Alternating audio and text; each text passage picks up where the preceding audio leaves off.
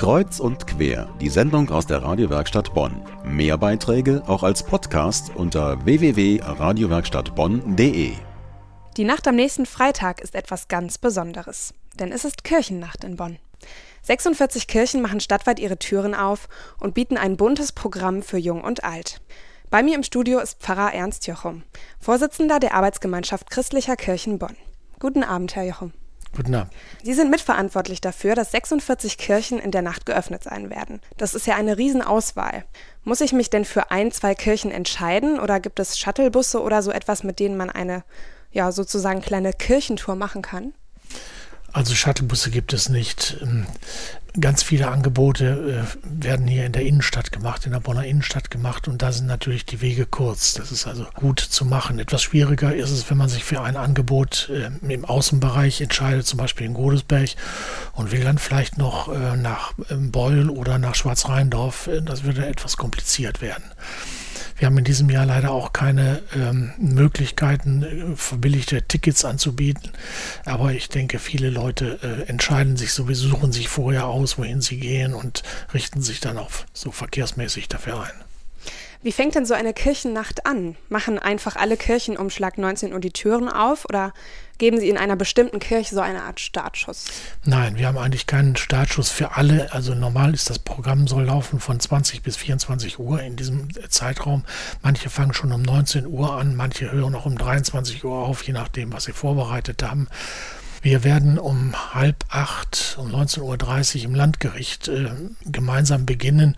Das ist in diesem Jahr der besondere Ort, an dem äh, die Polizeiseelsorge in Nordrhein-Westfalen ihr Angebot macht. Da wird das Polizeiorchester mit 40 Mann kommen. Die werden im Landgericht dann also den Abend gestalten mit äh, Musik und mit Texten unter dem Thema der Geist der Gerechtigkeit. Da werden wir um 19.30 Uhr also einen gemeinsamen äh, Beginn machen mit äh, auch der Präsidentin des Landgerichts und ich werde auch ein paar einleitende Worte sprechen. Wie würden Sie denn die Programmidee hinter der Bonner Kirchennacht beschreiben? Also läuft alles so ab, wie man es aus Gottesdiensten kennt, mit Gebeten, Gesängen und andächtiger Stimmung? Oder welche Seite von Kirche wollen Sie zeigen? Ich denke, wir, wollen ein niedrigschwellige Angebote machen. Es gibt natürlich auch die traditionellen Angebote, Gottesdienste und äh, äh, klassische Kirchenmusik, aber es gibt eben auch niedrigschwellige Angebote, Angebote für Kinder und für Jugendliche. Und wir möchten gerne ja unsere Kirchen öffnen dass wir das dieses Jahr vor Pfingsten machen, am Freitag vor Pfingsten machen, hat ja auch einen guten inhaltlichen äh, Grund.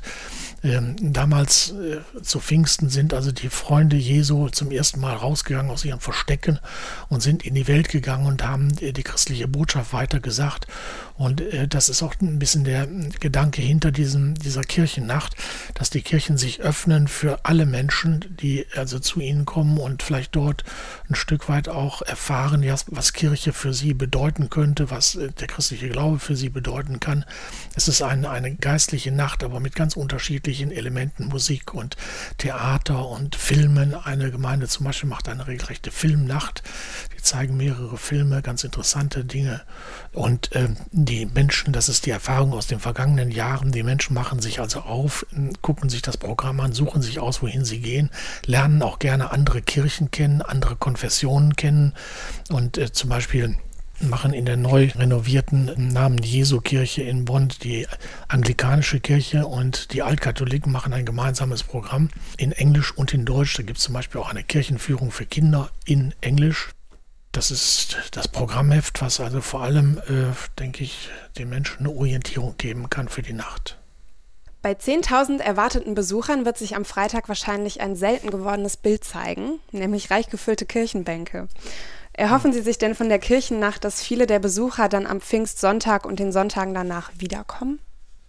Das wäre natürlich sehr schön, wenn das gelingt. Ähm, aber natürlich muss man damit rechnen, dass viele auch sagen, okay, ich war ja Freitagabend in der Kirche, wenn auch nicht im Gottesdienst vielleicht, aber ich gehe jetzt am Sonntag nicht nochmal. Andere können, sind vielleicht also angeregt, sehr angesprochen von dem, was sie erlebt haben und versuchen das dann also am Pfingstsonntag nochmal zu äh, vertiefen oder zu festigen oder auch zu prüfen, ob ihr Eindruck gestimmt hat, da doch einiges bleibt. Die Bonner Kirchennacht am kommenden Freitag. Bei mir im Studio war einer der Organisatoren, Pfarrer Ernst Jochum, der Vorsitzende der Arbeitsgemeinschaft christlicher Kirchen in Bonn. Programmhefte zur Bonner Kirchennacht am Freitag gibt es in allen Kirchen, der Bonn Info und in den Rathäusern. Der Eintritt zu allen Veranstaltungen ist übrigens frei.